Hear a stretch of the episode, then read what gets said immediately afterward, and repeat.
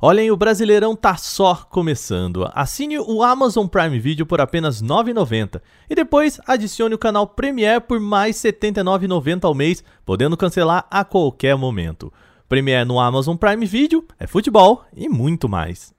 Hoje é terça-feira e o Canal Tech News de hoje fala de novidades da Xiaomi no Brasil, erro no app do Google, vacina contra o câncer, entre outras notícias. Eu sou o Adriano Ponte e vem comigo para as notícias do dia.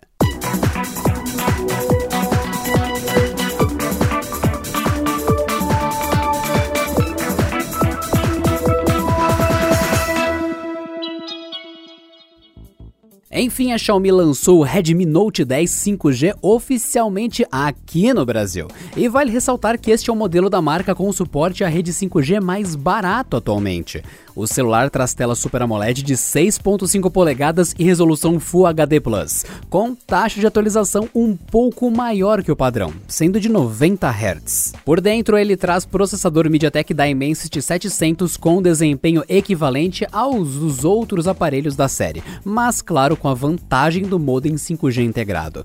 Completam as especificações uma bateria de 5.000 mAh, memória RAM de 4 GB e 128 GB de armazenamento interno. E para quem não gosta de usar apenas fones de ouvido sem fio, o Redmi Note 10 5G mantém a tradicional conexão P2 para fones.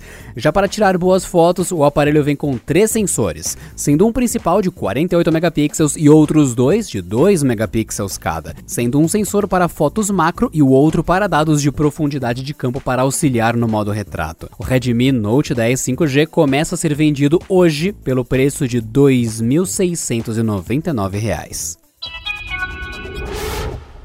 Você que usou o app do Google hoje no celular se irritou com bugs e travamentos? Pois você não está sozinho. Uma falha grave foi descoberta hoje no app do Google que o deixou completamente inutilizável. O problema foi detectado em alguns aparelhos Android apenas, mas já fez centenas de vítimas ao redor do mundo. Para deixar tudo ainda mais incômodo, a mensagem: o Google parou. Fechar o aplicativo? Bom, essa mensagem não parava de ser exibida. Mesmo o usuário fechando o alerta, ela surgia de novo poucos segundos depois. Há ainda relatos de que a falha impacta no uso do Google Assistente, do Gmail, da pesquisa e até do Google Lens. E alguns usuários também notaram um maior consumo de bateria por conta da execução contínua do programa bugado. Até o fechamento dessa edição do Canal Tech News, o Google ainda não havia explicado publicamente o problema, que vem afetando alguns modelos de celulares Xiaomi, Samsung, Motorola e até mesmo a linha Pixel, do próprio Google. Se você foi afetado, corre para canaltech.com.br que a gente ensina um jeito de contornar o problema. Uma luz no fim do túnel com relação ao câncer? Pode ser que sim. A empresa de biotecnologia alemã BioNTech, que desenvolveu uma das principais vacinas contra o Covid-19, também vem fazendo pesquisas contra o câncer e nesta semana começou a testar oficialmente uma vacina experimental chamada BNT111, específica contra um tipo de câncer de pele, o melanoma. Dados pré-clínicos já indicavam que a vacina é segura o suficiente para avanço dos testes e agora o objetivo da empresa é verificar a eficácia da vacina contra o câncer aliada a um medicamento chamado Libtayo. A ideia é que a terapia possa tratar pacientes considerados terminais e, quem sabe, reverter a doença nesses casos extremos. Ontem mesmo a gente anunciou a chegada dos Live Audio Rooms ao Facebook como uma tentativa de rivalizar com o Clubhouse, aquele app de salas de bate-papo em áudio que já tinha o Spaces do Twitter como concorrente. Bom, hoje o Clubhouse cansou de ser copiado descaradamente e decidiu dar o troco. A rede social decidiu lançar uma novidade chamada Back Channel, que permitirá conversas via mensagens de texto. Isso mesmo, o chat em texto disponível nas demais redes sociais será levado ao Clubhouse, que até então só permitia comunicação via áudio. A novidade vazou para alguns usuários e por poucos minutos, mas é o suficiente para ser espalhada por aí. Parece que o Backchannel vai restringir a troca de mensagens de texto apenas nas conversas ao vivo entre os participantes, então não ficou claro se será possível enviar mensagens diretas e individuais a qualquer perfil da rede social.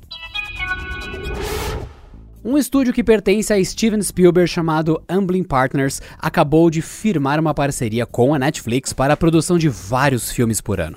A notícia caiu como uma bomba em Hollywood porque Spielberg é um notório crítico dos serviços de streaming, já tendo declarado inclusive que ele não considera os filmes de streaming como cinema de verdade. Mas calma, pois isso não significa necessariamente que veremos filmes assinados pelo lendário diretor no catálogo da Netflix. A parceria da Amblin vai em paralelo com o trabalho atual do estúdio, que tem contrato com a Universal Pictures. Ou seja, Spielberg continua fazendo filmes para o cinema tradicional, enquanto outros diretores de seu estúdio assinam produções para o streaming. Ao menos é o que faz sentido de imaginar, a não ser que Spielberg esteja pronto para morder a língua, entre aspas, e entrar no universo dos streamings como se nada tivesse acontecido. E antes de fechar por hoje, lembre-se que você pode enviar comentários, sugestões e críticas sobre este podcast para podcast@canaltech com ch no final, podcast@canaltech.com.br. Manda aí o seu recado falando o que você quiser sobre o nosso podcast. Esse episódio foi roteirizado por Patrícia Gnipper, apresentado por Adriano Ponte, eu aqui, e editado por Vicenzo Varin. O programa também contou com reportagens de Gustavo de Lima Inácio, Alveni Lisboa, Fidel Forato e Durval Ramos. A revisão de áudio é de Mariana Capetinga. E ficamos por aqui. Tenham todos uma ótima noite. A gente volta amanhã com mais notícias, então, até lá.